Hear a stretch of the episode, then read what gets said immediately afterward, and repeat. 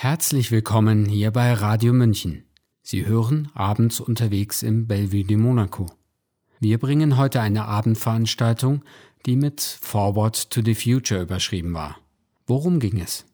Spätestens seit dem Brand von Moria auf Lesbos, der 12.000 geflüchtete Menschen von einem Tag auf den nächsten obdachlos machte, ist klar, an der europäischen Flüchtlingspolitik muss sich etwas grundlegend ändern. Dabei ist Moria nicht nur ein Symbol für das Scheitern der EU-Flüchtlingspolitik der letzten Jahre, sondern auch symptomatisch für eine politische Strategie, die auf Abschreckung und Isolation setzt. Daran hat sich auch durch den New Pact on Migration and Asylum nichts geändert, der eine Reaktion der EU auf Moria ist und anstatt die Solidarität mit Geflüchteten als Ausgangspunkt zu benennen, um jeden Preis versucht, Geflüchtete grundsätzlich an der Anreise zu hindern. Diese Praxis zwingt jedoch Geflüchtete in die sogenannte illegitime Migration und schafft die Grundlage für Menschenrechtsverletzungen. Das war in den letzten Jahren zu beobachten. Vor drei Wochen sprachen also Engagierte und Experten im Bellevue de Monaco über ihre Visionen einer neuen Migrationspolitik. Es waren Katharina Moravec, sie ist Kuratorin und vom Verein Zürich City Card, Erik Marquardt, er ist Mitglied des Europäischen Parlaments, die Grünen, EFA und Bernd Kasparek, der Migration- und Grenzforscher von der Uni Göttingen. Die Moderation hatte die BR-Journalistin Ina Kraus. Mein Name ist Georg Bretzel und ich wünsche Ihnen interessante Unterhaltung hier bei Radio München. Ja, ich darf Sie auch alle ganz herzlich begrüßen, euch oder Sie, je nachdem. Forward to the Future heißt diese Veranstaltung. Ich bin Ina Kraus, Redakteurin für Politik beim Bayerischen Rundfunk, vor allem Radiojournalistin und freue mich hier in dieser Veranstaltung Visionen einer neuen Migrationspolitik zu erfragen und auch mitzudenken. Und denke, das ist ein Thema, das jetzt, wo der Winter ansteht, äh, in Moria und anderen Hotspots an den Außengrenzen Europas sicherlich ein wichtiges Thema. Wie kann man denn Migrationspolitik neu denken. Moria ist ja ein Ergebnis, das im krassen Gegensatz steht zu der Hotspot-Idee, die 2015 von der EU entwickelt wurde. Das sollte ja eigentlich ein geordnetes Verfahren werden mit schnell abgewickelten Asylverfahren, schnellen Entscheidungen und die Realität sieht ja ganz anders aus. Jetzt gibt es den New Pact on Asylum and Migration von der EU-Kommission, ein neuer Anlauf für ein europäisches Asylsystem, flexible Solidarität statt Verteilmechanismus heißen die Wortungetüme, die das beschreiben sollen, was dort an den Außengrenzen geschehen soll und wie es mit der EU-Migrations- und Asylpolitik weitergehen kann. Wie kann Migrationspolitik neu gedacht werden? Das ist unsere Frage und ich freue mich über die Gäste hier bei diesem leider Corona-bedingt nur online stattfindenden Podium. Aber ich freue mich dennoch, dass wir die Chance haben, hier zu diskutieren mit äh, Katharina Moravec. Sie ist uns zugeschaltet aus Zürich, Expertin für Urban Citizenship und eine Mitentwicklerin der Zürich City Card, die erst vor ganz kurzem eine ganz entscheidende Hürde genommen hat. Davon wird sie uns erzählen. Angekündigt war Stefanie Krohn. Sie ist leider erkrankt, aber Katharina Moravec ist eingesprungen und ich freue mich sehr, dass sie mit dabei ist. Mit dabei auch Erik Marquardt, seit 2019 Abgeordneter für die Grünen im EU-Parlament und dort mit dem Schwerpunkt Flucht, Migration und Menschenrechte und Bernd Kasperek hier neben mir mit Abstand Migrationsforscher spezialisiert auf europäische Migrationspolitik und Grenzpolitik und an der Uni Göttingen in einem Forschungsprojekt beschäftigt. Ähm, bevor wir fragen, wie kann Migrationspolitik neu gedacht werden, würde ich gerne den Status quo kurz ausleuchten. Wie sieht die Gegenwart aus? Katharina Moravec in Zürich, ähm, die Zürich-Card soll eine Art Stadtbürgerschaft ermöglichen für Menschen ohne gültige Aufenthaltspapiere für die Sans-Papier. Vielleicht können Sie kurz beschreiben, wie ist denn die Situation der Sans-Papier in Zürich? Guten Abend, vielen Dank für die Einladung. Vielleicht ganz grundsätzlich ein paar Worte zur Schweiz, weil die Schweiz ja immer so als Sonderfall gilt und auch so teilweise mit ihrer humanitären Geschichte oder ihrem humanitären Verhalten punkten will. Das Gegenteil ist aber der Fall. Also in, in Sachen Migrationspolitik ist die Schweiz äh, sozusagen Vollmitglied der EU und trägt auch alle Entwicklungen und alle Entscheidungen mit und hat jetzt europaweit gesehen eines der restriktivsten Einbürgerungsregimes und, und das betrifft sozusagen jede Ebene auch des Aufenthalts. Das heißt, das spiegelt sich dann wieder sozusagen auch in den, in den Statistiken. Es gibt in der Schweiz 25 Prozent der Bevölkerung, die keinen Schweizer Pass haben. Das, das ist sozusagen Spitzenfeld auch in Europa. Jetzt zum Beispiel auch im Vergleich mit anderen deutschsprachigen Ländern. Und ist sehr weit entfernt von einer Diskussion, also weg vom Jus sanguinis, also sozusagen von dieser Frage der Abstammung hin zu einem Jus solis, nämlich einer Staatsbürgerinnenschaft, die damit zusammenhängt, wo man geboren ist. Also diese Debatten sind in der Schweiz sehr, sehr von einem sehr restriktiven Verständnis geprägt und von und sehr, sehr nationalistisch auch.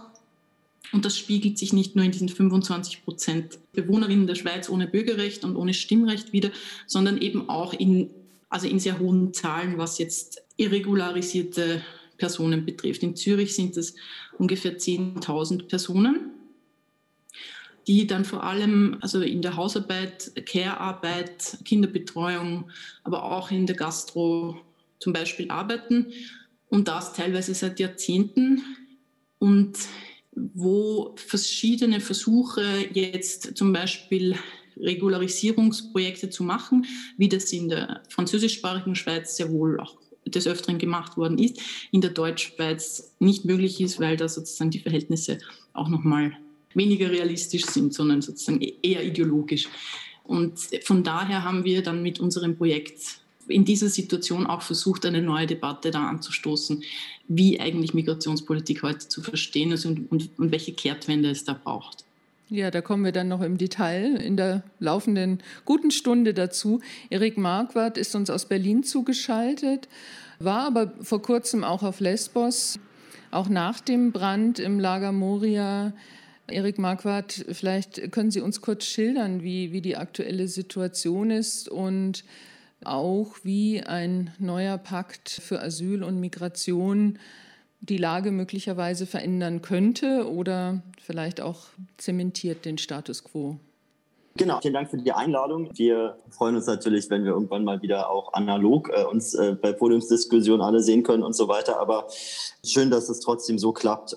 Ich glaube, man muss sich, wenn man sich die Situation auf Lesbos anschaut, erstmal klar machen, dass das nicht irgendwie ein Unfall ist an der Außengrenze, sondern dass es relativ systematisch eben durch Abschreckungs- und Abschottungsmaßnahmen der Europäischen Union in den letzten Jahren dazu kommt, dass solche Situationen eben nicht zufällig, weil jemand gerade ein Camp nicht gut organisieren kann, passieren, sondern dass recht systematisch überfüllte Flüchtlingslager, bei denen Mindeststandards nicht eingehalten werden, bei denen Menschen eben auch Zugang zu Asylverfahren nicht haben und Menschen eben auch beispielsweise illegal zurückgewiesen werden, ohne den Zugang zu rechtsstaatlichen Verfahren. Und da erleben wir jetzt in den letzten Wochen und Monaten eben nicht nur die Situation, die in Moria dazu geführt hat, dass ein vollkommen unorganisiertes, der Staat hat die Leute sich selbst überlassen, Camp dann eben kein Brandschutzkonzept hat etc. und dass das dann abbrennt. Also ich wollte nur ganz kurz anfangs darauf hinweisen, es geht nicht nur um dieses Camp, sondern es geht auch darum, dass an diversen Stellen an europäischen Außengrenzen das bestehende Recht schon nicht eingehalten wird. Und darauf wollte ich hinweisen, weil man natürlich momentan viel darüber redet, was muss im neuen Pakt drinstehen, was muss sich verändern. Aber wenn wir eine Realität haben, in der es eine Reception Conditions Directive, eine Aufnahmerichtlinie gibt, in der festgelegt ist, welche Mindeststandards gelten eigentlich für Menschen, die schutzsuchend sind. Nicht nur was den Zugang zu medizinischer Versorgung, zu Bildung, zu Rechtsschutz angeht oder zu anwaltlicher Hilfe, sondern eben ja, auch was so ganz grundlegende Werte angeht, dass man Menschen zum Beispiel nicht foltert, ähm, dann muss man sich schon wundern, wie systematisch in Kroatien und Griechenland momentan einfach gegen diese das Recht verstoßen wird. Auch die Asylum Procedures Directive, ähm, auch die Regulation, die jetzt dazu verhandelt wird, also Asylverfahrensrichtlinie, ist ja nicht etwas, was nicht existiert und was man erst schaffen müsste, sondern es gibt klare Regeln dafür, wie geht man mit Menschen um, die an den europäischen Außengrenzen Asyl beantragen. Und gegen diese Regeln wird systematisch verstoßen. Und das ist eine wichtige Voraussetzung, finde ich, auch für unsere Diskussion, weil man sich dann auch fragen muss, ja, wenn in diesem Pakt etwas drinsteht, was einem gefällt oder nicht gefällt, wie schaffen wir es denn dann eigentlich auch, dass das geltende Recht, um das man sich dann streitet, auf Papier umgesetzt wird von den Mitgliedstaaten. Und da muss man sich politisch die Frage stellen, wie kann es eigentlich sein, dass wir da sind, wo wir gerade stehen, angesichts geringer Ankunftszahlen an den europäischen Außengrenzen in den letzten Jahren immer noch chaotische Zustände, seit Jahren die Bekundung, man möchte, dass es alles besser wird. Und wir erleben jetzt den fünften Winter in Folge, in dem wir auch im Europäischen Parlament wieder Reden halten werden im Winter und sagen, es geht doch nicht, dass in unbeheizten Zelten Kinder überwintern müssen oder so auf dem Boden. Da wird man wieder die gleichen Reden hören, wie die letzten vier Jahre auch. Und man wird wieder feststellen, es hat sich nichts verändert, sondern es gibt und das ist vielleicht zum Abschluss, wir können ja noch gleich weiter diskutieren. Es gibt auch in dem neuen Lager nach der Ansage der EU-Kommission, Moria ist abgebrannt, es soll keine weiteren Morias geben. Auch in dem neuen Lager, das auf einem Schießplatz errichtet wurde, wo niemand überprüft hat, ist nicht dieser Boden von der Munition vollkommen Schwermetall belastet, das an einem Strand ist, der viel zu flach ist, im Winter regelmäßig überschwemmt wird, an einem Ort, der auch vom Regen schon so überschwemmt wird, dass bei den ersten zwei Regenfällen viele Zelte weggeschwommen sind. Eine Situation, in der Menschen Hausordnungen vorgesetzt bekommen, in denen sie ihre Zelte nicht heizen dürfen, nicht ordentlich Essen kochen dürfen, in der sie jetzt mit einem Corona-Vorwand zu einem Zelten eingesperrt werden, wo 150 Leute in einem Zelt sind. Aber wenn sie ohne Maske vor die Tür gehen, müssen sie 150 Euro Strafe zahlen. Und diese Schikane, diese systematische Schikane, wo man einfach erkennt, es geht nicht darum, dass es den Leuten besser geht, sondern es geht darum, dass die Leute genau in diesen schlimmen Situationen schlechter als die Mindeststandards es verlangen, behandelt werden, um eben einer ängstlichen europäischen Gesellschaft, die nicht stolz darauf ist, Leuten in Not zu helfen, sondern die offenbar in der Mehrzahl der Regierung stolz darauf ist, Menschen unwürdig zu behandeln, geht es eben darum, abzuschrecken. Und deswegen ist auch die Diskussion über den Migrationspakt leider nicht davon gekennzeichnet, Probleme zu lösen, sondern eigentlich aus meiner Sicht, ja, einer emanzipatorischen Sicht vielleicht, eher dazu geeignet, Probleme neu zu schaffen. Bernd Kasparek, Migrationsforscher, Aktivist und auch Experte vor kurzem im Innenausschuss des Bundestages. Was würden Sie sagen, gegenwärtig, wo, wo brennt es am meisten, wenn man sich die EU-Migrationspolitik anschaut? Ja, auch von mir vielen Dank für die Einladung. Wo brennt es am meisten? Das ist, glaube ich, schwierig zu sagen. Frage, weil, ne? ähm, also wir haben schon seit, seit Jahren versucht, sozusagen das, was in der EU passiert bezüglich vor allem Grenzen und Migration, wir haben das immer die Krise Schengen genannt und es ist immer ganz lustig, wenn man auf andere Forscher trifft und ihnen das sozusagen vorschlägt als Konzept. Ein Kollege von mir meinte, Krise Schengens, wann ist Schengen eigentlich mal nicht in der Krise? Ja, also die Krisenhaftigkeit der europäischen Migrationspolitik zieht sich ja eigentlich schon, ich würde sagen, seit mindestens zehn Jahren durch. Ähm, man hatte sozusagen die ersten zehn Jahre ähm, des, ähm, also nach dem Vertrag von Amsterdam 2000 bis 2010, da hat man, glaube ich, ziemlich viel rumexperimentiert. Das hatte aber auch relativ wenig damit zu tun, mit Migrationsgeschehen rund um Europa. Und seit zehn Jahren eigentlich, in meiner Analyse, würde ich sagen, läuft die Europäische Union beständig den Entwicklungen hinterher und ist eigentlich damit beschäftigt, innerhalb der Europäischen Union zu verhandeln, wie man mit Migration umgehen will, ohne aber eigentlich mal grundlegend über Migration zu reden. Also was der Stellenwert sein könnte für Europa, welche Verpflichtungen man sich selber gibt, ob man, ich fand das Beispiel von Erik Markert sehr gut, ob man nicht die eigenen Mindeststandards, die man über 10, 15 Jahre sich sozusagen erarbeitet hat, ob man nicht die wenigstens durchsetzen will. Also die ganz konkreten Probleme aktuell, denke ich, sind die Pushbacks, die an den europäischen Außengrenzen stattfinden, also an vielen, vielen Abschnitten der Außengrenze. Griechenland ist da gerade sozusagen sehr in der Presse, aber wir haben es auch gehört, Kroatien, wir können das für die bulgarische Grenze zur Türkei belegen. Man kann das für das ganze Gebiet zwischen Bosnien-Herzegowina, Kroatien und Slowenien zeigen, dass systematisch Schutzsuchende über die Grenze geprügelt werden. So muss man das leider benennen, also mit wirklich Anwendung von körperlicher Gewalt. Und man müsste eigentlich noch hinzufügen, Ungarn als ganz besonderen Fall, was einfach den kompletten Zugang zum nationalen Asylsystem abgeschafft hat. Also es ist aktuell nur möglich, in Ungarn Asyl zu beantragen in der Botschaft in Belgrad und in Kiew was effektiv unmöglich ist, weil man keinen Zugang zu diesen Botschaften kriegt. Und anstelle, dass die Europäische Kommission an dem Punkt zum Beispiel sagt, das ist eine grundlegende Missachtung der EU-Verträge und der EU-Gesetze, man könnte da ein Vertragsverletzungsverfahren einleiten, man könnte da alles Mögliche machen. Man könnte das auch in Richtung Kroatien machen. Anfang des Jahres hatte man den Schengen-Beitritt Kroatiens. Es wäre nochmal ein Punkt gewesen zu sagen, hey, der Schengener Grenzkodex schreibt auch gewisse menschenrechtliche Voraussetzungen ein, die auch eingehalten werden müssen. Das wurde einfach vom Tisch gewischt und man hat so getan, als würde das alles nicht stattfinden. Aber jetzt kommt das halt immer noch vermehrt raus. Ich würde sagen, das zweite Problem ist der massive rechtliche Einschränkung des Zugangs zum Asylsystem, wie wir das genau auf den Hotspot-Inseln in Griechenland, aber teilweise auch in Italien sehen. Das heißt, dass es immer schwieriger wird und das ist auch gewollt, überhaupt ein faires Asylverfahren zu beginnen eigentlich, sondern dass man in so Vorverfahren hängen geblieben ist. Und ich glaube, das dritte Problem ist einfach, dass es eine totale Debatte innerhalb von Europa ist, die sich quasi nur um die Frage dreht, wer soll, wer muss sozusagen Flüchtlinge aufnehmen, als eine totale Problemdiskussion, die sich überhaupt nicht damit beschäftigt, was eigentlich das Migrationsgeschehen in Europa ist. Also das ist eine reine innereuropäische Debatte, die von der Realität, ich fand das total toll, wie Katharina das vorhin gesagt hat, ist es realistisch oder ideologisch? Also es ist eine sehr ideologische Debatte, die gerade stattfindet.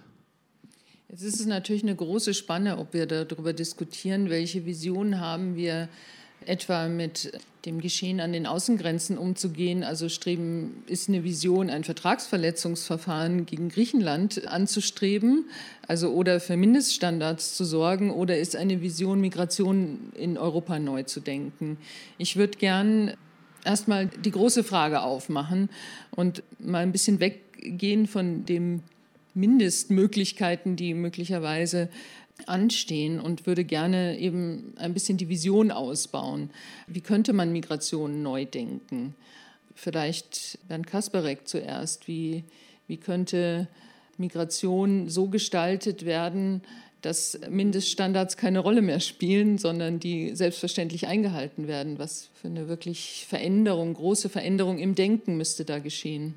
Ja, Vielen Dank für die Zum Frage. Zum Pragmatischen das, kommen wir dann noch. Zum Pragmatischen kommen wir gut. Dann kann ich ja sozusagen einmal grundsätzlich einsetzen. Ich bin immer der Meinung, die Europäische Union müsste eigentlich, oder ich würde es mir wünschen, dass man auch nochmal die Wurzeln des europäischen Projekts anschaut, die ein bisschen visionärer waren, wo wir aber in den letzten 50, 60, 70 Jahren eigentlich gesehen haben, dass sie vielleicht in 1957, als man sich in Rom getroffen hat, total unmöglich und visionär aussahen, aber tatsächlich umgesetzt werden konnten. Wenn ich zwei Punkte hervorheben würde im europäischen Projekt, die ich absolut wichtig und verallgemeinernswürdig fände, das wäre einmal die Frage der Bewegungsfreiheit, dass man ganz klar postuliert hat, äh, man kann nicht einen vereinten Kontinent schaffen, wenn es keine Bewegungsfreiheit für Personen gibt, neben den anderen Bewegungsfreiheiten. Und was ich immer sehr sympathisch im europäischen Projekt fand, war der Versuch einer rechtlichen Gleichstellung, dass man gesagt hat, eigentlich muss man wegkommen davon, dass es also EU-Binnen-Ausländerinnen und Ausländer gibt, die in anderen Mitgliedstaaten der EU schlechter gestellt sind, sondern dass man sagt, hier, solche Personen müssen eigentlich die gleichen Rechte gelten. Und das ist jetzt beide diese Punkte, also Freizügigkeit und rechtliche Gleichstellung, sind jetzt natürlich total aufgehangen an sowas was wie einer europäischen Staatsbürgerschaft. Aber das wäre der Punkt, wo ich einsetzen würde und fragen würde, ja, aber muss das denn so sein? Wenn man Bewegungsfreiheit und rechtliche Gleichstellung universell als richtig empfindet, warum kann man sich in der Politik nicht daran orientieren? Und ich glaube, dann würden sukzessive ganz viele Probleme wegfallen. Also eine gute Freundin von mir ist österreichische Staatsbürgerin, die aber schon immer in München gelebt hat. Und sie hat mir das immer so beschrieben, was es für eine Qual war, dass sie immer noch zum KVR Ausländerreferat hieß es früher, oder heißt es immer noch? Die Ausländerbehörde, die Ausländerbehörde in München genau, genau, genau, immer dahin musste, um ihren Aufenthalt zu verlängern. Und sie sagt, irgendwie Anfang der 2000er erinnert sich, das ist weggefallen, weil die EU eben vorangeschritten ist. Und das hat für sie ganz viel bedeutet, weil diese Stigmatisierung weg war und diese Andersbehandlung weg war. Und ich glaube, das wäre die Folge davon, wenn wir das grundsätzlich in Richtung Bewegungsfreiheit und in Richtung rechtlicher Gleichstellung und eben nicht rechtlicher Segregation von Personengruppen in Europa denken würden, dann würden diese ganzen Fragen eben von wer, für wen müssen welche Mindeststandards gelten, wegfallen und wir könnten uns endlich mal wieder darüber unterhalten, in was für einer Gesellschaft wir eigentlich leben wollen und was diese Gesellschaft allen ihren Mitgliedern zur Verfügung stellen soll. Es würde die Frage total vereinfachen, meiner Meinung nach. Mhm. Erik Marquardt, die EU-Kommission war ja nicht sehr visionär mit dem äh, neuen Asyl- und Migrationspakt, zumindest was jetzt eine positive Version für die Asylpolitik in Europa wäre. Die Grünen haben ein anderes Konzept vorgelegt, das sich aber auch sehr an den pragmatischen Gegebenheiten orientiert. Vielleicht können Sie uns da so ein bisschen die Eckpunkte, wie, wie könnte eine humanere und auch eine, die den Flüchtlingsstandards, den weltweiten entspricht, wie könnte so eine Flüchtlingspolitik für Europa aussehen? Ich dachte, ich kann mir auch so eine Vision bestellen äh, jetzt hier als Frage, aber ich, äh, okay, ich mache das, also unser Konzept, ja, ich meine, das macht natürlich Sinn, dass wenn man im Parlament sitzt als Fraktion zusammen und so, dann, dass man ein Konzept hat, was sich an den realen Gegebenheiten und die nächsten Schritte sozusagen mitdenkt. Aber natürlich kann man auch darüber hinaus sich ganz andere Sachen vorstellen. Ich glaube, der erste Punkt, der bei einem neuen Pakt irgendwie klar sein muss, ist, wenn wir Recht festlegen, europäisieren, wenn wir Menschenrechte haben, aber eben auch bestimmte Verfahrensgarantien durchkämpfen im Parlament, in harten Kompromissen dafür sorgen, dass man nochmal im Detail schaut, wo haben denn Anwältinnen und Anwälte Zugang und welche Möglichkeiten haben Menschen auch Widerspruch einzulegen gegen bestimmte Entscheidungen des Staates, staatsbürgerliche Rechte in dem Sinne, was dann die Gleichstellung angeht, dann kann es eben nicht sein, dass das, was man so ausverhandelt hat ähm, in demokratisch gewählten Legislativorganen, dass das einfach missachtet wird vor Ort. Und da braucht man auch Mechanismen und da muss man eben auch schauen, wie kann man die Kommission dazu drängen, ähm, ja, auch, auch vielleicht juristisch da noch dafür sorgen, dass die Kommission eben Vertragsverletzungsverfahren durchführen muss, wenn es zu bestimmten Ebenen kommt. Wir haben ja jetzt beim Rechtsstaatlichkeitsbereich auch Ungarn und Polen noch Diskussionen für den mittelfristigen Finanzrahmen vor uns. Aber ich glaube, man muss eben auch darüber reden, wie kann man denn durchsetzen, was wir rechtlich haben. Und das muss auch ein wesentlicher Teil dieses Paktes sein, zu schauen, wie kann man eigentlich hinbekommen, dass Missachtung von Recht nicht dazu führt, dass man immer weiter Geld bekommt, dafür sein Recht zu missachten, das irgendwo hinzugeben und so weiter. So erster Schritt. Und jetzt in etwas kürzerer Form glaube ich, wenn man sich jetzt aus der Sicht von Schutzsuchenden erstmal vorstellt, sie sind in schwierigen Lagen, ob das jetzt in der Türkei oder in Syrien ist, braucht man erstmal, wenn wir jetzt über legale Zugangswege, kann man lange reden. Natürlich könnten die Leute auch direkt kommen, aber wir gehen mal davon aus, Leute kommen irregulär in Europa an, an den Außengrenzen, zum Beispiel ähm, auf griechischen Inseln, dann könnte man sich da vorstellen, dass es Registrierungszentren gibt, die eben die Inseln ja auch brauchen. Es geht ja nicht, dass man sagt, wir schaffen alle Strukturen auf den griechischen Inseln ab, aber man könnte da Registrierungszentren haben, die in dem Sinne eher Verteilungszentren, Relocation Center sind. Ähm, der, da kann man Menschen registrieren, humanitär versorgen. Man kann schauen, ähm, wer, wer ist das eigentlich und braucht die Person besondere Förderungen gerade. Man kann die Menschen erstmal unterbringen und innerhalb von einigen wenigen Wochen kann man organisieren, dass die Menschen in die Mitgliedstaaten verteilt werden und dass dort dann gut organisierte Verfahren stattfinden. Was in den letzten Jahren ja passiert ist, ist, dass man immer gesagt hat, wir wollen schnellere Verfahren, wir wollen schnellere Abschiebung. Und man dachte, man organisiert damit Sachen besser, aber eigentlich hat man immer nur mehr Chaos gemacht, weil natürlich auf den griechischen Inseln zum Beispiel man nicht einfach sagen kann, ja, wir machen jetzt alle Asylverfahren schneller. Das sind komplexe Prozesse. Das betrifft sehr grundlegende Entscheidungen, grundlegende Rechte von Menschen, muss man ordentlich machen. Da wäre es natürlich viel sinnvoller, wenn die 27 EU-Mitgliedstaaten ihre Kapazitäten auch nutzen, um diese Verfahren rechtsstaatlich durchzuführen. Man nicht versucht, das immer von sich wegzuhalten und dann nur so ein Cherry-Picking macht, dass einzelne Leute dann nach einem Asylverfahren oder wenn klar ist, die haben einen bestimmt, so wie das im EU-Kommissionsvorschlag ist, verteilt werden, sondern wenn man schnell die Leute verteilt, und das heißt ja nicht, dass man jetzt irgendwie alle Grenzen abgeschafft hat, sondern nur, dass man einfach gut organisiert, faire, humane, rechtsstaatliche Verfahren durchführt in den 27 EU-Mitgliedstaaten. Und damit teilt man dann die Verantwortung für das europäische Asylsystem auch tatsächlich auf. Und das führt dann dazu, dass auch alle eine ähnliche Interessenslage haben. Das ist ja momentan auch ein sehr großes Problem. Bei der Verteilung muss man natürlich sich aber auch klar machen, dass man nicht Bananenkisten da irgendwie in Europa verteilt, die irgendwo ankommen, sondern man verteilt eben Menschen und da muss man berücksichtigen, dass diese Menschen auch familiäre Bindung haben, teilweise sprachliche Vorkenntnisse oder bestimmte Interessen, was sie eigentlich machen wollten. Und das muss man natürlich bei der Verteilung auch berücksichtigen. Das wird nicht ganz so technisch laufen können. Ähm, deswegen fände ich auch gut, wenn klar ist, dass diejenigen, die irgendwo ankommen, dann auch europäisch gefördert werden. Die Menschen kommen ja nicht bei Horst Seehofer im Bundesinnenministerium an oder so, sondern die kommen ja in den Kommunen an.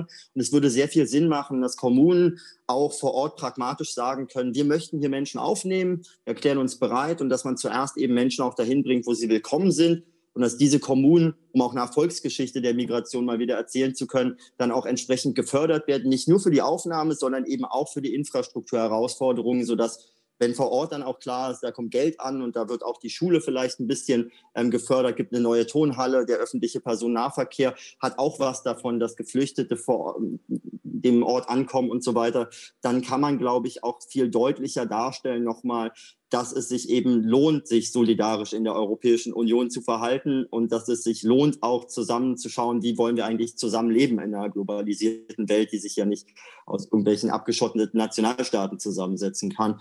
Ähm, das fände ich sozusagen eine, ein ganz gutes System. Und wenn man sich jetzt ähm, das sozusagen faktisch überlegt, ist der Weg eigentlich gar nicht so weit. Man könnte das schon im bestehenden Rechtsrahmen ganz gut umsetzen. Ähm, deswegen vielleicht der abschließende Satz äh, zu der Erklärung noch.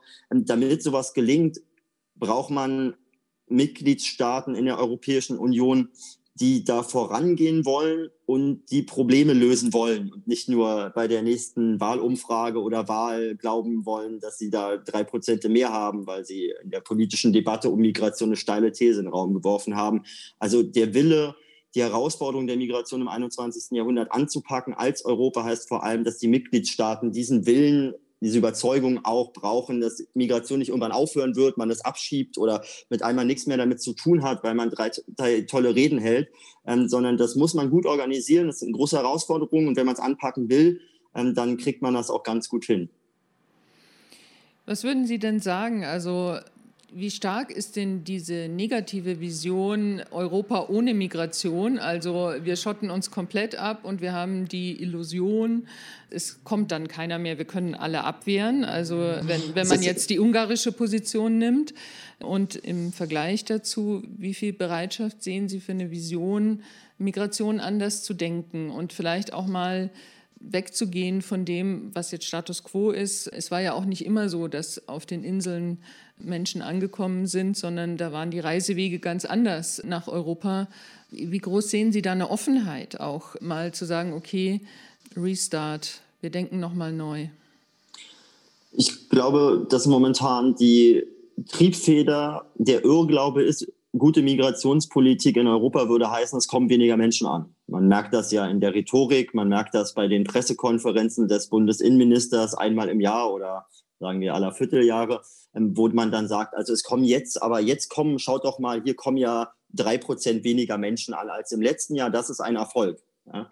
Und das ist natürlich etwas naiv, sozusagen Migrationspolitik oder Asylpolitik danach zu bewerten, wie viele Leute sind angekommen. Und das ist dann gut, wenn es weniger werden und schlecht, wenn es mehr werden. Es gibt ja ganz andere Kriterien, nach denen man bewerten kann, ob Asylpolitik gut läuft. Also zum Beispiel, ob die Verfahren ordentlich und fair stattfinden, wie die Anerkennungsquoten sind, wie man mit Menschen umgeht in dem Verfahren, wie aber auch die Leute vielleicht hier ankommen und äh, was es für Erfolge bei dem Lernen der Sprache gibt oder was auch immer oder ob es Probleme gibt oder nicht. Ja, also das kann man ja alles bewerten, aber nur zu sagen, weniger ist mehr, das ist aus meiner Sicht naiv und ich glaube, dass leider und da muss man nicht nur nach Ungarn schauen. Das macht man natürlich gerne. Ich auch selbst, ja, sage das immer Ungarn Beispiel und so. Aber am Ende findet man kaum einen EU-Staat momentan, der in der Lage ist, sich aus diesem Zwang zu lösen. Und wenn man halt das Ziel hat, dass immer weniger Leute kommen, und zwar unabhängig davon, dass es auf der Welt immer mehr Geflüchtete gibt, wir reden seit 2015 über Fluchtursachenbekämpfung. Seit 2015 gibt es 15 Millionen mehr Geflüchtete auf der Welt. Ja, es ist nicht so, dass wir gerade in eine richtige Richtung kommen. Es wäre schön, wenn es wenig Geflüchtete auf der Welt gibt. Aber es ist einfach ein Auseinanderklaffen von der Realität auf der Welt und dem, was man in Europa will, wenn man glaubt, also in einer Welt, in der es immer mehr Geflüchtete gibt, hat man als Kontinent der das Glück hatte, dass es ihm recht gut geht und er momentan nicht in irgendwelchen Kriegen steckt oder viele Fluchtursachen auf dem europäischen Kontinent existieren, ist man in der Situation, wo immer weniger Geflüchtete dann kommen. Und dann lügt man sich eben an und ich glaube, um auf die Frage ganz konkret zu antworten, dass wir in Deutschland da eine inzwischen recht hegemoniale Debatte darüber führen, wieder, ja, kann sich auch wieder ändern, aber dass wir da einiges an Raum zurückgekämpft haben, um über die realen Verhältnisse an den Außengrenzen zum Beispiel zu reden und darüber zu reden, dass man sich da nicht verstecken darf.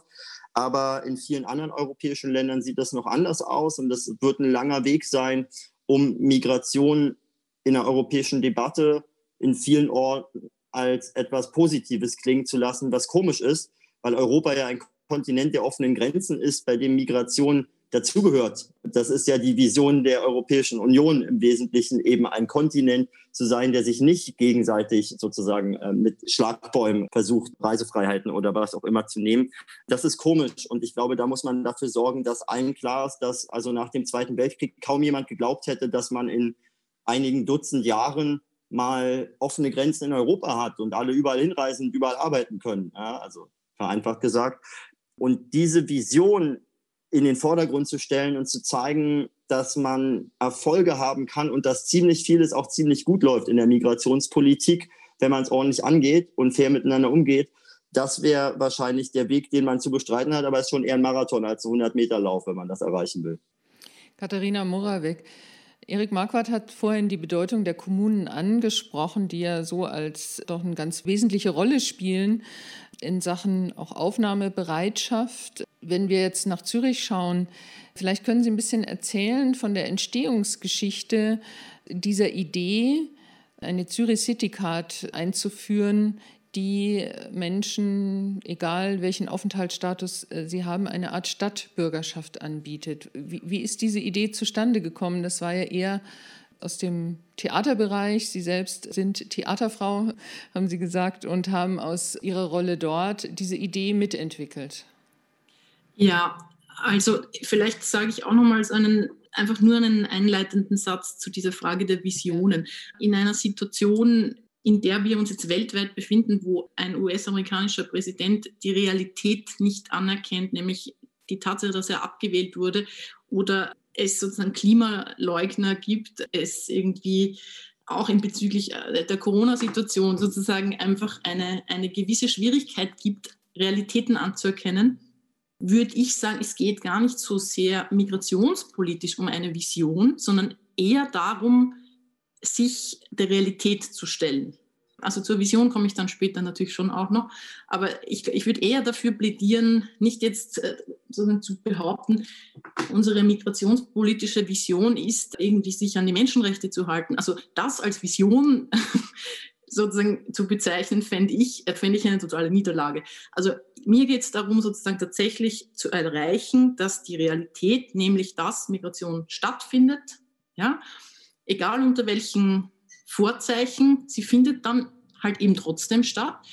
Und sie wird ja auch verlangt, ja, also der Arbeitsmarkt und, und sozusagen in der jeweiligen Nationalstaaten verlangt nach Verschubmassen, die dann auch die sogenannte Drecksarbeit erledigen. Also da finde ich einfach, da gibt es schon auch einfach sehr viel Bigotterie und sich selbst in die Tasche lügen darüber, was eigentlich sozusagen die Realität ist. Und vor diesem Hintergrund einfach wirklich zu sagen, man versucht sozusagen einen pragmatischen Zugang dazu zu finden, dass wir alle auf dieser Welt, ja, und da gehört auch so ein gewisser Abschied von dieser Pathologie des Nationalstaats dazu, also diesen Fetisch ja, des Nationalstaats, der wirklich auch äh, langsam an seine Grenzen kommt, im wahrsten Sinn des Wortes hinter sich zu lassen und zu, und zu überlegen, welche anderen Ebenen gibt es denn eigentlich noch, auf denen wir uns überlegen müssen, wie wir unsere gemeinsame Zukunft gestalten auf der, dieser Welt angesichts der Klimakrise, angesichts einer Finanzkrise, die seit äh, Jahrzehnten, also jetzt mittlerweile fast schon Jahrzehnten andauert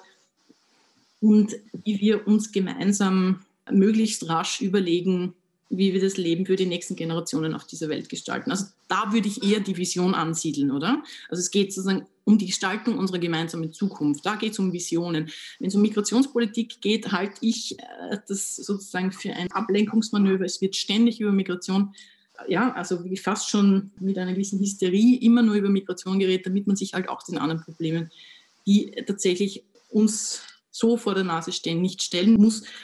Und deswegen haben wir in Zürich, also das jetzt nur sozusagen als Backdrop ja, für die Debatte, die wir in Zürich versucht haben zu starten, nämlich zu sagen, jetzt nehmen wir doch mal die anderen Ebenen ernst, nämlich sozusagen einerseits die europäische und die lokale Ebene, also diese beiden Ebenen jenseits des Nationalstaats sozusagen.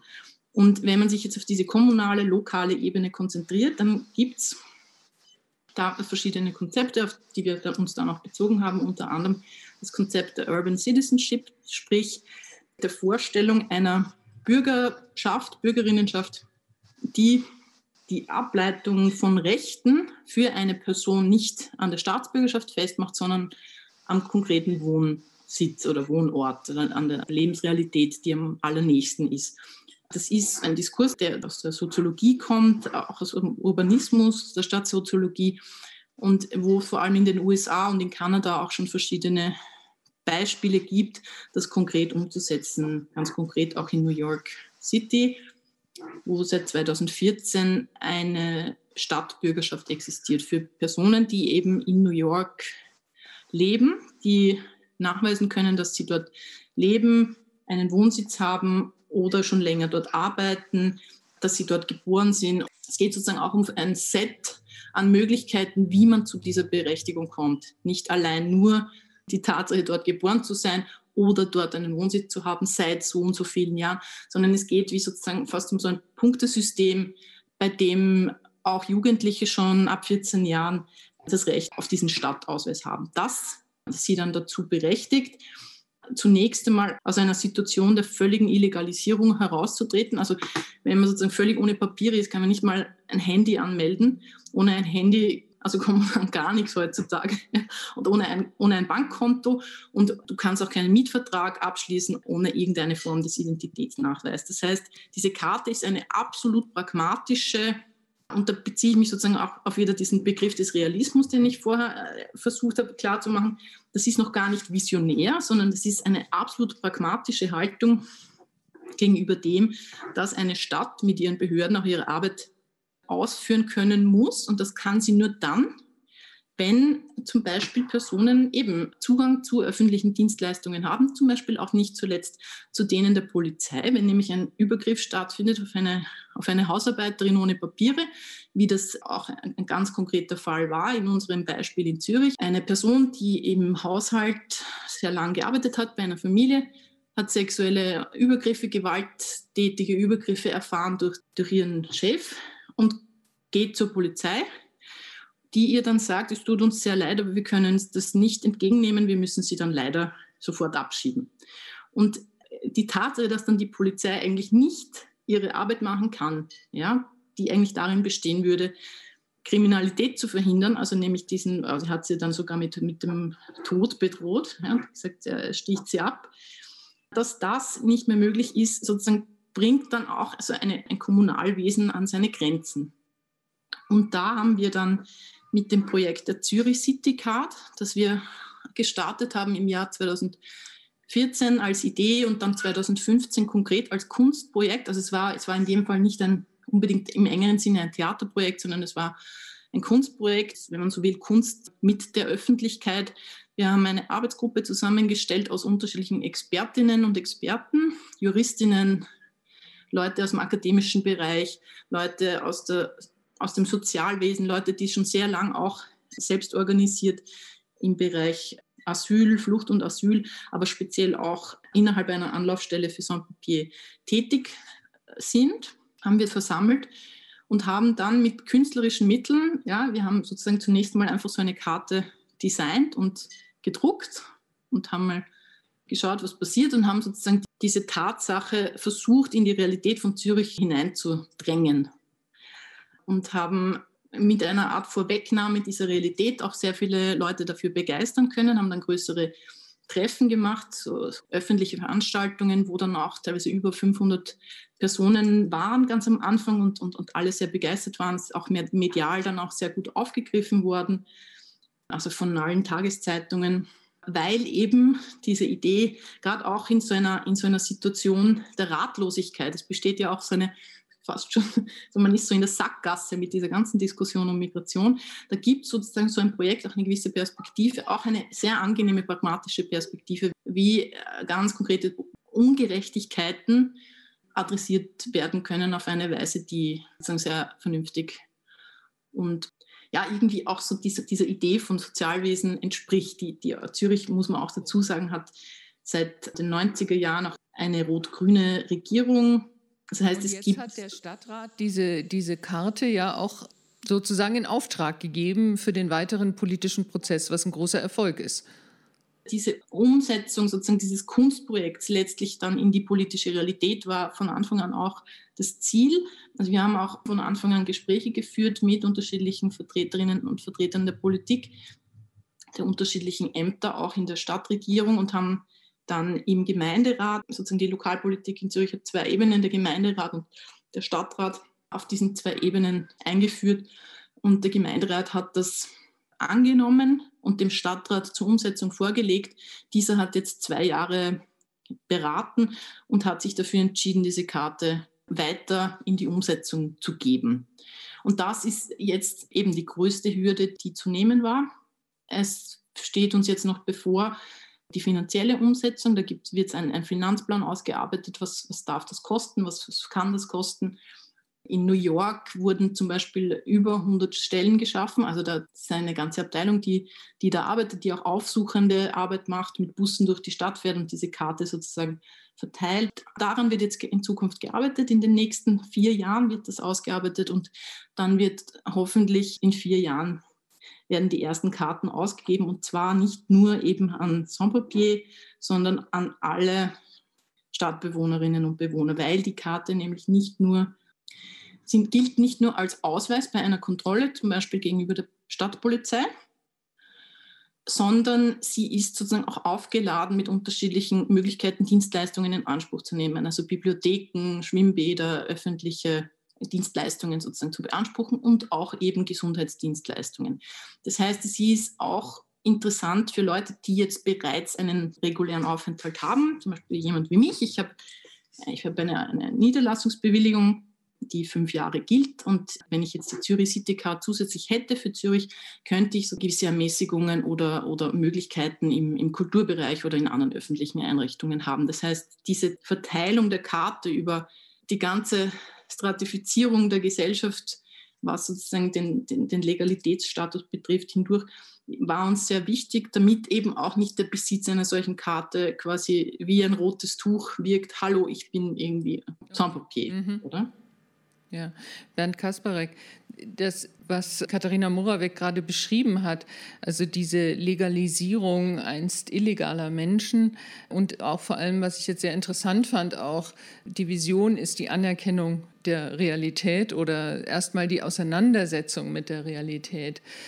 Sind die Kommunen da möglicherweise auch die Orte, wo europäische Migrationspolitik progressiver gedacht werden kann erstmal? Also es gibt ja auch die Seebrücke, die Kommunen, die jetzt auch die Situation an den Außengrenzen versuchen, durch eine Aufnahmebereitschaft zu entschärfen und da auch einen Impuls zu setzen, dass die Mitgliedstaaten der EU da auch sich endlich mal bewegen. Ja, ich finde das tatsächlich sehr spannend, dass die Kommunen, Städte, Gemeinden sozusagen in der positiven Vision, wie, wie äh, Migrationspolitik in Europa verhandelt werden könnten, viel stärker aufscheinen in den letzten Jahren. Und ich frage mich immer, ob das einfach vielleicht auch was damit zu tun hat, dass Kommunen und Städte, also die lokale Ebene, sozusagen per se nicht über Grenzen verfügt hat. Also dass es immer für Städte und für Kommunen eigentlich schwierig war, den Zugang zum Stadtterritorium zu verschließen oder Personen einfach so wieder abzuschieben. Dass es natürlich trotzdem stattfindet, vermittelt über den Nationalstaat, ist klar. Aber ich hatte immer den Eindruck, Kommunen waren, Städte waren immer damit herausgefordert, eine andere Art von Politik zu fahren, weil ihnen ein ganz bestimmtes Mittel, nämlich A, die Zugangsverweigerung und B, die Abschiebung. In der jüngeren Zeit. Oder in der jüngeren Stadtmauern Zeit. Stadtmauern genau. gab es ja schon mal, aber ja. das ist schon lange her. Das ist, stimmt, das ist sehr lange her. Äh, aber aktuell ist es eben so, dass Städte einfach nicht über die Möglichkeit der Zugangsverweigerung und der Abschiebung verfügen. Und das ist natürlich, wenn man das hochskalieren würde auf die europäische Ebene, wäre das meiner Meinung nach total interessant, diese Frage. Was passiert eigentlich, wenn diese politischen Zwangsmittel wegfallen, wenn die geächtet wären, wie wir auch andere politische Zwangsmittel in unserer Geschichte geächtet haben, weil wir gesagt haben, ja, zu solchen Maßnahmen, zu solchen Mitteln darf der Staat nicht greifen. Was würde dann eigentlich passieren? Und ich finde, die Städte und Kommunen zeigen eben ganz genau, dass das nicht das Ende der Politik ist, dass es nicht das Chaos und die Anarchie ist, die dann ausbricht, sondern das ist halt ein anderes Regieren. Da kann man sich natürlich auch kritisch damit auseinandersetzen. Auch, auch in die Stadtpolitik hat sich viel Neoliberalismus und so eingeschrieben. Aber grundsätzlich ist es doch interessant, dass es dieses Zwangsmittel nicht gibt und dass sich daraus offensichtlich eine andere Politik formuliert. Und ich finde es gerade für Europa so interessant, weil ich versuche immer zu argumentieren, dass Migrationspolitik in Europa grundsätzlich falsch aufgestellt ist weil der Europäisierungsprozess von Migrationspolitik so eng mit der Grenzpolitik verbunden ist. Und das kommt uns vielleicht so in Europa so vor, als wäre das die natürliche Ordnung der Dinge, dass Migrationspolitik und Grenzpolitik immer ganz eng zusammengeht, ist aber global gesehen gar nicht so. Also historisch in den USA zum Beispiel war Grenze nicht unbedingt das Mittel der Wahl, um Migrationspolitik zu organisieren. Das waren andere repressive Maßnahmen, aber dieser Aufschwung der Grenze, der ist auch erst in den letzten 20, 30 Jahren und jetzt natürlich mit der Präsidentschaft von, von Trump hochgekommen. Aber es gibt eben eine Möglichkeit, Migrationspolitik anders zu gestalten, nicht unbedingt besser deswegen, aber schon mal anders. Nur in Europa die ganze Frage der Migrationspolitik und die enge Verknüpfung mit der Grenze wurde eben immer von den Innenministern vorangetrieben, weil Migrationspolitik aus so einer Ebene der Polizeikooperation in Europa kommt. Das war eine konkrete Fragestellung im europäischen Projekt, wie kriegen wir eine Polizeikooperation hin? Und deswegen sind die Innenminister so tonangebend. Und da könnte man auch fragen, ja, sind es denn überhaupt die richtigen? Ähm, in den 60er Jahren in Deutschland war Migrationspolitik, also die damalige Ausländerpolitik, bei den Sozialministerien und bei den Arbeitsministerien angesiedelt, weil man gesagt hat, ja natürlich, Migration hat ganz viel mit Arbeit zu tun, Migrationspolitik hat ganz viel mit Gesellschaftspolitik zu tun. Warum sollte das bei den Innenministern, warum sollte das bei den Polizeibehörden liegen? Und deswegen denke ich, auch, gut, das ist jetzt so ein deutscher Blickwinkel, aber auch, oder vielleicht ist auch ein sehr bayerischer Winkel, ich weiß es nicht, aber gerade weil die Städte eben auch nicht über starke Polizeibehörden verfügen, sondern die meistens äh, beim bayerischen Innenministerium, also in unserem Fall, liegen, auch da waren, glaube ich, Städte wiederum gezwungen, andere, andere Politiken zu finden. Und deswegen finde ich das total gut, da mal genauer hinzuschauen und zu gucken, ja, was sind tatsächlich Alternativen, die aus so einer Beschränkung des Machtanspruchs des Staates oder seiner Institutionen eigentlich resultieren können. Erik Marquardt, sehen Sie denn gerade, was die Städte anbelangt, und ich würde jetzt auch mal die zivilgesellschaftliche Arbeit, also sei es von Seenotrettung und äh, die Initiativen der sicheren Häfen in den Städten, welches Potenzial sehen Sie darin, in Europa tatsächlich Migrationspolitik äh, mittelfristig, also kurzfristig, äh, glaube ich, ist es sehr, sehr schwierig, aber mittelfristig doch irgendwie äh, auf ein anderes Gleis zu schieben? Also vielleicht zur Zivilgesellschaft. Wir erinnern uns ja alle an, an den Satz, wir schaffen das und auch so ein bisschen an die Debatte, die damit einherging. Und ich glaube, dass damals Angela Merkel vielleicht noch mal deutlicher hätte herausstellen sollen, wer eigentlich das Wir ist und warum man es eigentlich auch nur schafft und so stolz darauf sein kann als Regierung, weil es so viele Zehntausend, Hunderttausende am Ende Ehrenamtliche gab, die sich halt um gewisses Verwaltungsversagen, Staatsversagen, ähm, auch die Herausforderungen, die der Staat da in dem Fall nicht gelöst hat, gekümmert haben. Also da gab es eigentlich eine Situation, wo einige immer lauter gegrölt haben und Leute gegeneinander aufbringen wollten oder die Wahlen damit gewinnen wollten, dass sie gesagt haben, dass der Seenotrettungswahnsinn gestoppt werden muss. Ja, also so wie Markus Söder zum Beispiel im Wahlkampf 2018. Es gab auf der anderen Seite aber Leute, die zivilgesellschaftlich eben nicht so kapituliert haben von der Aufgabe und gedacht haben, ja, ich versuche mal ein bisschen Kapital draus zu schlagen, sondern die richtig sich aufgeopfert haben, im Zweifel neben ihrem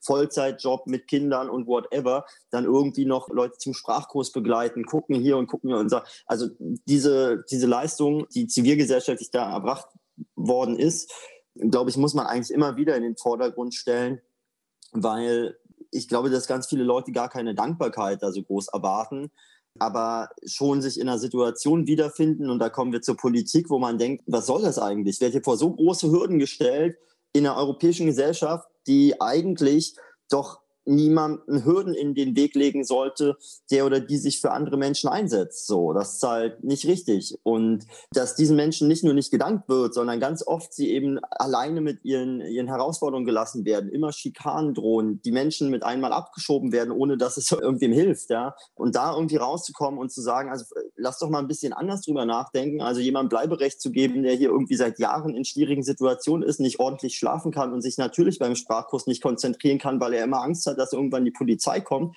Warum sparen wir uns nicht diesen abschiebepflichtigen Ausländer einfach indem wir ihm Status geben und dann organisieren wir zusammen, dass wir gut zusammen leben können. So, also das verstehe ich, also es ist mir sozusagen einfach nicht, nicht so richtig begreiflich zu machen, warum man so Unsinn macht die ganze Zeit in der Migrationspolitik. Und die Frage war ja ein bisschen auch, wie weit ist es eigentlich weg in der Europäischen Union? Ich habe das Gefühl, dass diejenigen, diejenigen, die sich tatsächlich mit den Herausforderungen vor Ort bei den Menschen, die schon angekommen sind oder die gerade ankommen, mit den Herausforderungen dort beschäftigen, dass man da sehr gute Debatten führen kann. Da kann man auch zwischen Linken und Konservativen und so, also mit, mit den Leuten, die sich damit den realen Herausforderungen beschäftigen, ähm, die da pragmatisch rangehen und nicht so ideologiegetrieben irgendwie versuchen, ähm, also jeden Geflüchteten, der in Europa lebend ankommt, als Problem darzustellen.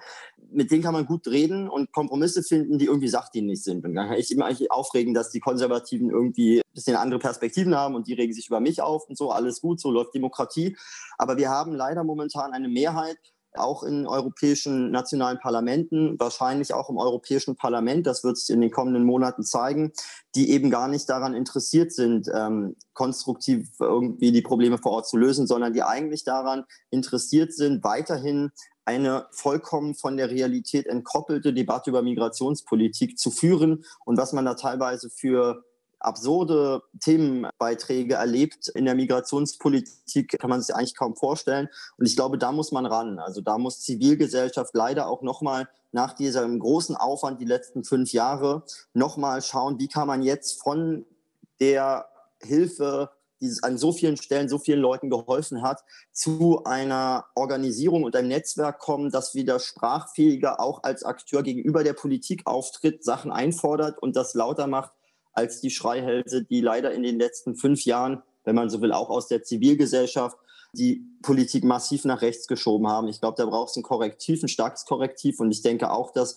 dieser Rechtsruck, der offensichtlich in der Migrationspolitik so massiv zu spüren ist, eigentlich damit zusammenhängt, dass leider ein, na, am Ende gar nicht so, also eine kleine Minderheit sehr laut war, während sehr viele eigentlich sich nicht so viel mit dem Thema beschäftigt, beziehungsweise vielleicht sich zu dem Thema artikuliert haben. Auch durch diese polarisierte Debatte kam es ja dazu, dass viele gesagt haben, also ich bin jetzt da, ich habe da nicht so viel Ahnung, ich halte mich aus dieser Debatte eigentlich raus.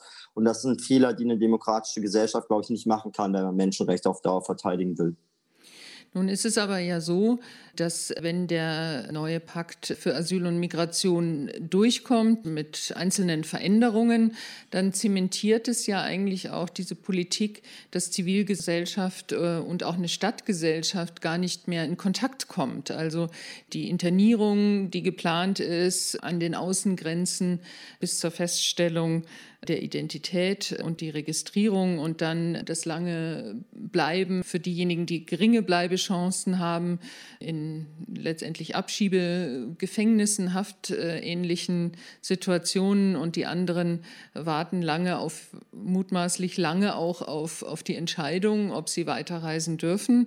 Und das System der Ankerzentren, gerade in Bayern, äh, macht das ja auch innerhalb der Städte, dass das eher am Rande der Gesellschaft stattfindet. Und da, da wäre jetzt die Frage an Sie drei, also wie, wie kann man da mit Anerkennung dieser Realität ein, ein Zusammenkommen von Stadtgesellschaften, von, von der Zivilgesellschaft überhaupt noch denken? Also das wird natürlich immer schwieriger, überhaupt in Kontakt zu kommen was ja auch eine Art Ziel ist dieser Politik von großen, äh, abgeschlossenen Räumen. Ich kann kurz anfangen. Also wir können das ja ein bisschen mal. Ich rede jetzt auch nicht so lange. Ich glaube, dass erstens unklar ist, ob dieser Pakt überhaupt durchkommt, denn man sagt ja immer so, die EU macht da diesen Pakt oder so. Es gibt einen Vorschlag der Kommission. Es gibt Mitgliedstaaten, die sehr unterschiedliche Haltung haben und ein Parlament, das potenziell progressivere Haltung hat als der Durchschnitt der Mitgliedstaaten. Und es ist so, dass in den letzten vier Jahren es da keine großen Ergebnisse gab. Deutschland hat sich jetzt als Ratspräsidentschaft vorgenommen, da den Durchbruch zu schaffen. Gestern haben sie nicht mal richtig darüber geredet, offenbar, weil man noch nicht sich geeint hat auf so kleinere Details. Es ist nicht absehbar, das muss man so deutlich sagen, dass dieser oder ein anderer Pakt irgendwie kommt. Diese Suche nach irgendwie dem Ende des Regensbogens, wo ein goldenes Asylpaket liegt, auf das sich mit einmal alle einigen können, ja, ist eben wahrscheinlich unrealistisch. Ich hätte gar keine Angst jetzt erstmal, dass da schon Angst, ja, aber dass da sozusagen mit einmal ein System kommt, in dem man keinen Kontakt mehr hat mit Menschen, auch weil dieses System das darauf basiert, man hat so einen Kontinent mit Grenzen und da kommen dann Leute da an diesen Grenzen an und dann gehen die in die Border Procedures, in ihre quasi in Gefangenschaft und warten dann da und dann hat man alles. So funktioniert das ja nicht. Also ich meine, die Leute, die nach Deutschland wollen, die werden dann nicht mit einmal sagen, ja, hallo, hier bin ich auf Lesbos, ähm, wenn da ihnen Gefangenschaft und Abschiebung droht, sondern die suchen sich dann eben andere Wege. So ist das immer. Auch deswegen, weil zum Beispiel die zentrale Mittelmeerroute besonders in Corona-Zeiten momentan schwer zu nehmen ist oder die Route über Marokko, kommen jetzt mehr Leute nach Gran Canaria. Verändert sich dann einfach etwas. Deswegen wird man Kontakt mit Menschen haben und man wird Kontakt mit Menschen haben, die immer in schwierigeren Situationen sind, wenn sie zunehmend entrechtet werden und man ihnen weniger Perspektiven schaffen will. Ich glaube aber, dass eigentlich, und da können die anderen vielleicht sogar noch mehr zu sagen, dass eigentlich dieser regionale Ansatz auch ein Ausweg aus der Handlungsfähigkeit der Europäischen Union sein kann. Denn es gibt auch so viele Menschen, die mir schreiben und sagen, was kann ich eigentlich tun, was kann ich tun, ich möchte was machen.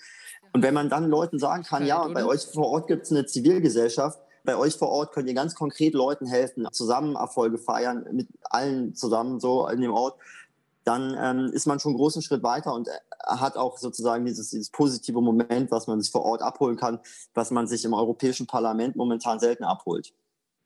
Ja, Katharina Moravec, wie sehen Sie das? Was wäre da eine, eine Empfehlung von Ihrer Seite auch für Gesamteuropa, wenn man das so sagen kann, um überhaupt den Kontakt zwischen der Bevölkerung und denen, die als Geflüchtete ankommen und, und hier letztendlich über Jahre wahrscheinlich bleiben, in sehr prekären Verhältnissen zum Teil.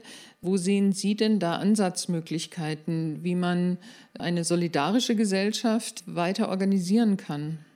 Ja, naja, jetzt muss ich mir selber widersprechen, weil vorhin habe ich natürlich den Nationalstaat verabschiedet und habe gesagt, man muss nur mehr auf lokaler und europäischer Ebene handeln. Jetzt komme ich doch wieder zurück zum Nationalstaat. Also ich möchte schon klar sagen, es geht wie darum, auch die, all diese drei Ebenen im Blick zu halten. Also der Nationalstaat ist, ist ja maßgeblich für die Art von das Paket an Rechten, das Menschen sozusagen zugesprochen wird in der aktuellen Situation. Und da würde ich, ich da auch sagen, ein, Darf ich ganz kurz fragen? Und zwar ist es denn so, bei zum Beispiel jetzt ganz konkret bei der Zürich City Card, die, die Stadtpolizei akzeptiert die Karte, aber jetzt die Bundespolizei zum Beispiel wäre da jetzt wahrscheinlich, würde anders damit umgehen, oder? Genau, das sind dann eben auch die Grenzen dieser Projekte. Also Bernd Kasparek hat auch sehr, sehr richtig darauf hingewiesen. Es gibt auch eine gewisse Logik, aus der heraus Städte natürlich wollen, dass das vor Ort funktioniert. Ja, was aber nicht heißt, dass die Leute sozusagen auf nationalstaatlicher Ebene dann tatsächlich zum Beispiel eine Staatsbürgerschaft bekommen. Und da würde ich halt den Ansatz sehen, ein Gemeinwesen und ein und sozusagen ein Zusammenleben auf Augenhöhe gibt es dann, wenn und, und nämlich auch das Konfrontieren unserer gemeinsamen Zukunft ist dann möglich, wenn wir alle die gleichen Rechte haben. Das klingt jetzt so ein bisschen oldschool fast schon, ja. Aber letztlich geht es schon darum, wenn Menschen aus dem basalsten Rechten wie demokratisch mitzugestalten oder eben vom Arbeitsmarkt oder irgendwie ständig darauf hingewiesen werden, dass sie eben nicht die gleichen Rechte haben wie andere, dann wird es halt schwierig für ein Gemeinwesen, sich auch als solches zu begreifen. Da würde ich schon ganz, ganz juristisch sozusagen den Schlüssel sehen in der Frage, wer hat welche Rechte. Ich bin für eine sehr schnelle Verleihung auch von Staatsbürgerschaft.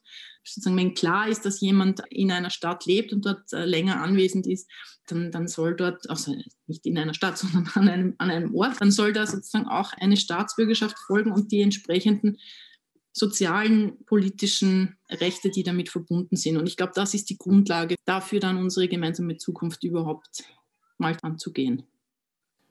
Da sind natürlich ganz viele Hürden auch, bis es soweit ist. Also wir haben jetzt über ganz vieles ja nicht gesprochen, diese ganze komplexe Geschichte und, und auch der Zustand der europäischen Migrationspolitik von einem Dublin-Verfahren, wo zwischen europäischen Ländern hin und her geschoben wird. Die Situation an den Außengrenzen haben wir besprochen aber auch überhaupt der, der ganze Zugang, das hat der Erik Marquardt auch aufgezeigt, der ganze Zugang überhaupt zu einem rechtsstaatlichen Verfahren, der großteils verwehrt ist an den Außengrenzen, einfach durch Nichtorganisation des Ganzen. Aber auch an Bernd Kasparek die Frage, wo, sehen Sie da Handlungsspielräume gerade für ein Weiterdenken und vielleicht was, was jetzt ungeheuerlich scheint, wie in manchen Ohren ist wahrscheinlich so eine Zürich City Card ungeheuerlich, dass einfach Menschen, denen ein legaler Status, Rechte abgesprochen werden, plötzlich diese Rechte erhalten. Wo sehen Sie da Schritte, die zukunftsfähig sind? Also jetzt auch an Betracht der zwei Antworten, die schon kamen, ich muss ja nicht alles wiederholen, aber ich finde mhm. tatsächlich den einen Punkt sehr, sehr wichtig, dass in Brüssel oder in den, auch in den Parlamenten alles Mögliche beschlossen werden kann, aber dass es meistens nicht funktioniert. Und ich würde sagen, europäische Migrationspolitik ist vor allem durch Dysfunktionalität ausgezeichnet. Leider meistens, allermeistens auf dem Rücken derjenigen, die in Europa ankommen, um Schutz zu suchen.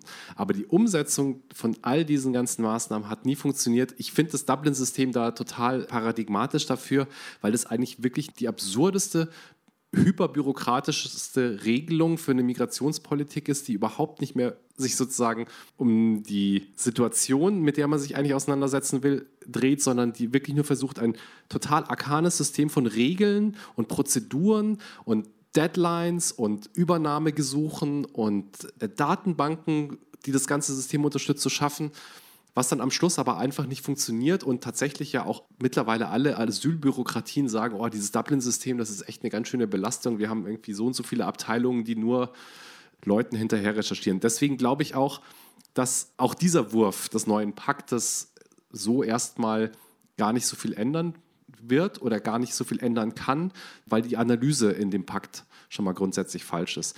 Ich wollte aber noch einen zweiten Punkt machen. Sie hatten gesagt, zukunftsfähig ich finde es immer interessant, in den Diskussionen um eine europäische Migrationspolitik, auch in den rechten Diskussionen, gibt es immer diese Vorwärtsprojektion. Ne? Also bei den Rechten meistens, wenn wir nicht jetzt nicht zumachen, dann kommen noch viel mehr. Auch wir diskutieren sozusagen immer in die Zukunft. Mir wäre es ganz wichtig, nochmal zu sagen, dass Migration eine lange Geschichte hat in Europa, die man nicht vergessen sollte. Katharina hatte das glaube ich, hervorgehoben, wenn sie sagt, 25 Prozent der Züricher Stadtbevölkerung ist quasi von der Demokratie ausgeschlossen, wenn ich das mal so kurz zusammenfassen kann. Das heißt doch, dass da schon eine immense Geschichte war und dass noch immense Herausforderungen sind, die eigentlich adressiert werden müssten.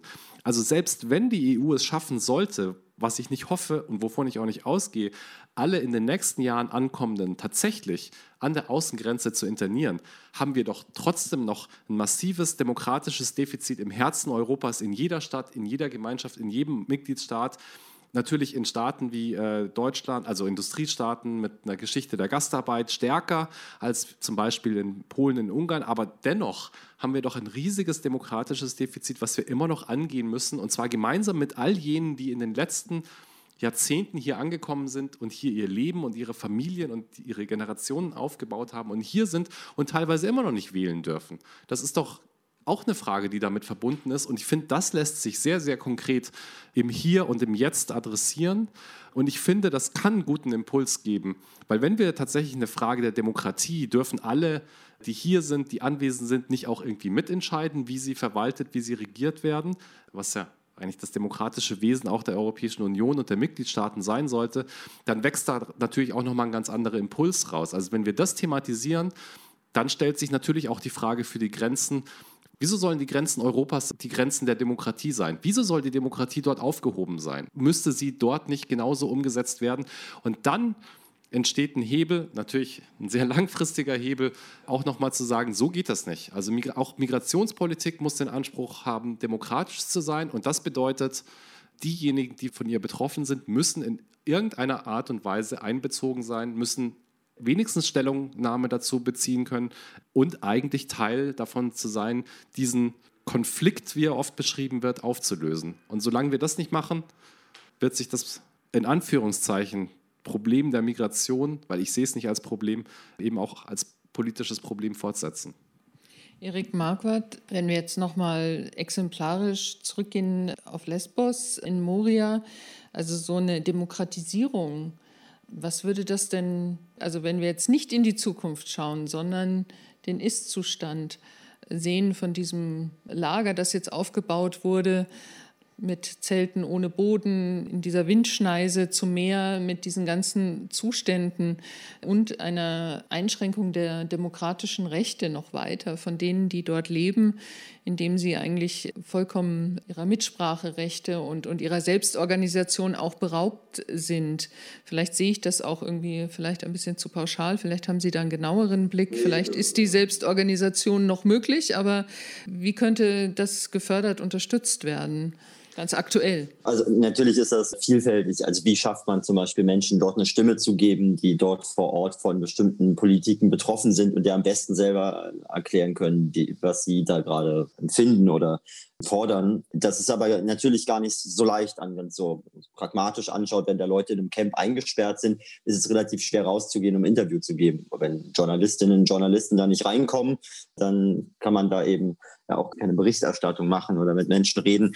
Ich glaube, im ersten Schritt würde da ein demokratischer Umgang mit der Situation heißen, dass die Leute eben rechtsstaatlich Zugriff auf ihre Grundrechte haben also mit anwaltlicher Vertretung. Und äh, das wurde ja auch schon angesprochen, in einer Situation, in der sie nicht auch quasi Anarchie sich selbst überlassen werden, wenn da jemand kommt an dein Zelt und will dir dein Handy wegnehmen und hat ein Messer dabei und du gehst dann zur Polizei und die Polizist sagt dann, naja, sowas machen wir hier nicht, interessiert uns nicht, wie ihr euch da ausraubt oder was auch immer.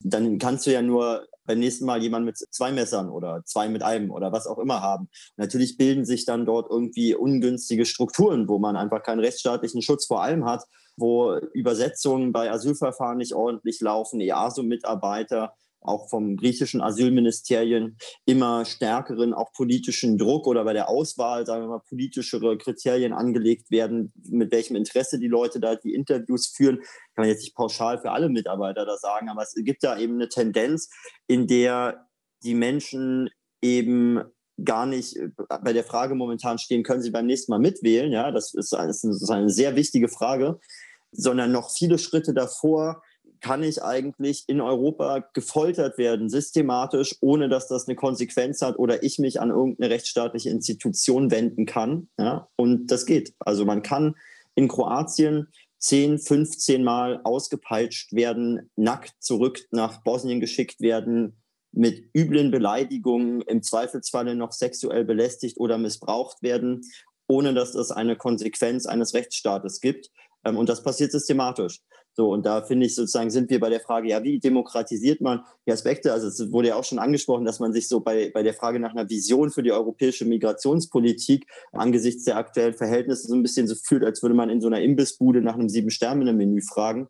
Das ist halt alles momentan nicht besonders schön, sondern ziemlich widerlich. Und ich glaube, sozusagen der erste Punkt ist, gemeinsam mit den Geflüchteten schauen, wie man sich nicht mundtot machen lassen kann, sondern wie man eben hinbekommt. Und ich meine jetzt gar nicht, dass es gibt ja jetzt keine Gewalt, die mir zum Beispiel irgendwie sagt, ich darf jetzt nichts sagen, aber sozusagen das in den öffentlichen Diskurs so einzubringen, wie es stattfindet, ist gar nicht so leicht, weil der Zugang, äh, Pressefreiheit in vielen Ländern schwierig ist, Zugang zu den Menschen, die Menschen dann zum Beispiel bei Pushback systematisch auch beraubt werden, also ihnen wird Geld und ihre Handys weggenommen, sodass sie auch wenig Dokumentation dieser Vorfälle haben. Gerade gestern, ich will jetzt gar nicht so weit ausholen, aber gerade gestern einen Fall gehabt, habe ich jetzt ein Video bekommen von einer jungen Afghanin, die mit 15 Leuten in Griechenland in einem Gefängnis war, nahe der Grenze zum Evros. Und wir wussten, in welchem Gefängnis die sind. Also den Standort hatten wir sozusagen, Google Maps Standort. Und denen wurde gesagt, nee, ihr könnt hier keine Asylverfahren beantragen. Wenn es heute Nacht dunkel ist, bringen wir euch zurück in die Türkei.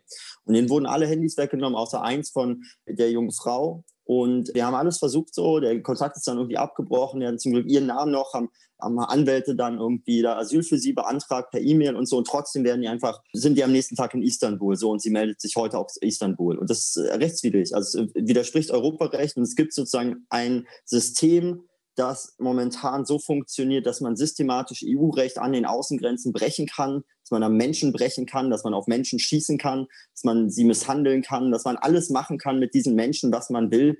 Hauptsache, es kommen im nächsten Jahr weniger Menschen als im letzten Jahr.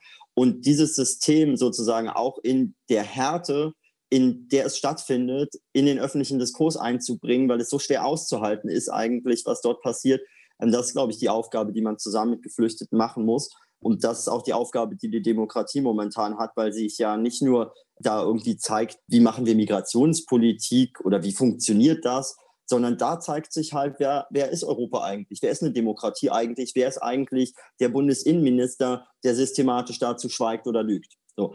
Und das zeigt sich da. Ja? Da zeigt sich, wer wir sind, nicht wer die anderen sind. Ja, Katharina Moravec, ich, ich würde Sie gerne noch mal fragen, wie ist denn eigentlich Ihre Erfahrung gewesen bei der Entwicklung dieses Projektes? In, inwiefern konnten Sie denn diejenigen, auf die ja Ihr Projekt abzielt, die Zürich City Card, wie sehr konnten Sie die eigentlich einbinden? Wie, wie sehr fand da eine Demokratisierung statt? Ja, das war natürlich von Anfang an sozusagen. kann man aus diesem Prozess lernen, für das, äh, was jetzt auch gerade Erik Marquardt geschildert hat. Also ich meine, es sind natürlich sehr heftige Situationen, wo es schon überhaupt schwerfällt, dann Worte dafür zu finden. Aber äh, gibt es da Ihrer Erfahrung nach eine Möglichkeit, zum Beispiel auch, Sie kommen aus, aus der Kultur, aus dem Theater und viele Künstler sind ja auch aktiv in dem, den Betroffenen eine Stimme zu geben. Ja, also vielleicht kurz zum Projekt und dann auch ganz generell, was jetzt strategisch sozusagen ich da auch empfehlen würde. Im Projekt haben wir von Anfang an waren wir so zusammengesetzt, dass es klar war, es wird gesprochen von und nicht über, oder?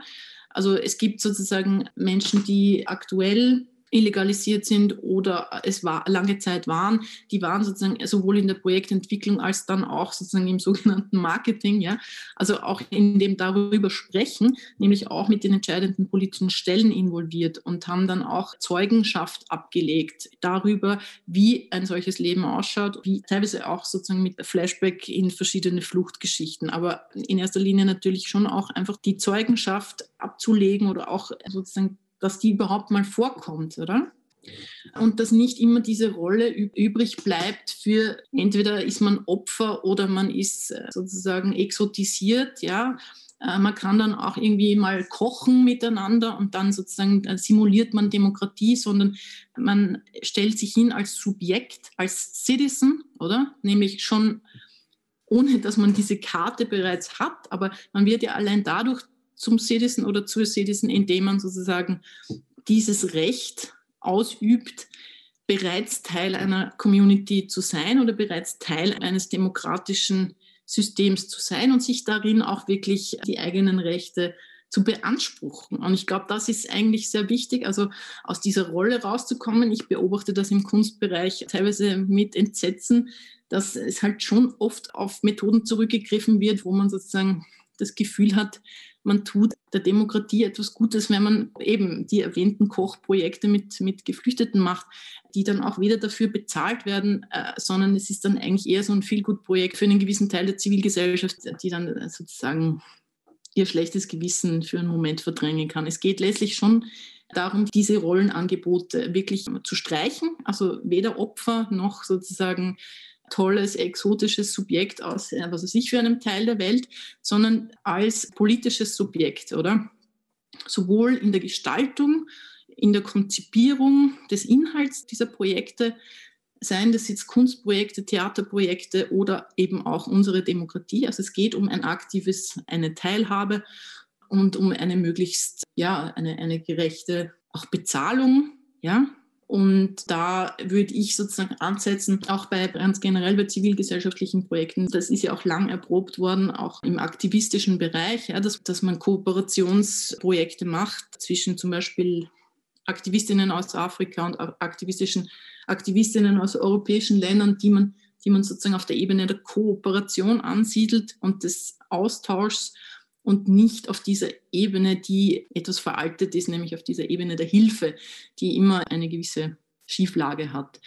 Also ich glaube, von dem müssen wir uns verabschieden und wirklich zu einer Kooperation kommen. und alle, die hier sind und die noch kommen werden, als politische Subjekte äh, ernst nehmen und mit, miteinander agieren. Forward to the future. Jetzt landen wir sehr in der Gegenwart, wo wir über die Zukunft reden. Die Anerkennung von den illegalisierten Personen als politische Subjekte und als Menschen mit selbstverständlich legalen Menschenrechten. Das ist das, was Katharina Moravec uns äh, gerade erklärt und dargebracht hat. Eine Demokratisierung an den Außengrenzen, Mitspracherechte, für die Menschen, über die wir reden und über die wir entscheiden, wäre ein großer Fortschritt, eine Vision, die möglicherweise wie die europäische Freizügigkeit, das sage ich jetzt mal so, die vielleicht auch mal vor Jahrzehnten undenkbar war, möglicherweise doch einiges Tages Realität wird. Bernd Kasparek hat das als eine konkrete Vision für die Gegenwart formuliert und Erik Marquardt die Haltung von Rechtsstaatlichkeit und die Anklage auch dessen, was dort an den Außengrenzen passiert, als ganz wichtigen und ja, sehr notwendigen Schritt in dieser Gegenwart und nicht in der Zukunft. Vielen Dank, dass Sie drei über Visionen einer neuen Migrationspolitik und über die Realität so ausführlich gesprochen haben. Und danke an das Publikum, an die Zuschauer. Es kamen jetzt, glaube ich, keine Kommentare. Insofern sind alle einverstanden mit dem, was hier gesagt wurde. Das freut mich sehr. Ich verabschiede mich. Ina Kraus ist mein Name. Ich bin Redakteurin bei Bayerischen Rundfunk und freue mich sehr, dass wir diese Gelegenheit hatten, über die Migrationspolitik in Europa zu diskutieren. Danke Ihnen dreien und danke an das Publikum fürs Zuschauen. Sie hörten einen Mitschnitt der Veranstaltung Forward to the Future im Bellevue de Monaco vom 14. November. Die Teilnehmer der Podiumsdiskussionen waren Katharina Moravec, sie ist Kuratorin um vom Verein Zürich City Card, Erik Marquardt, erst Mitglied des Europäischen Parlaments, die Grünen EFA und Bernd Kasparek, der Migration- und Grenzforscher von der Uni Göttingen. Die Moderation hatte die BR-Journalistin Ina Kraus. Damit endet unsere Sendung Abends unterwegs im Bellevue de Monaco. Mein Name ist Georg Bretzel. Ich wünsche Ihnen noch einen angenehmen Abend. Ciao, Servus.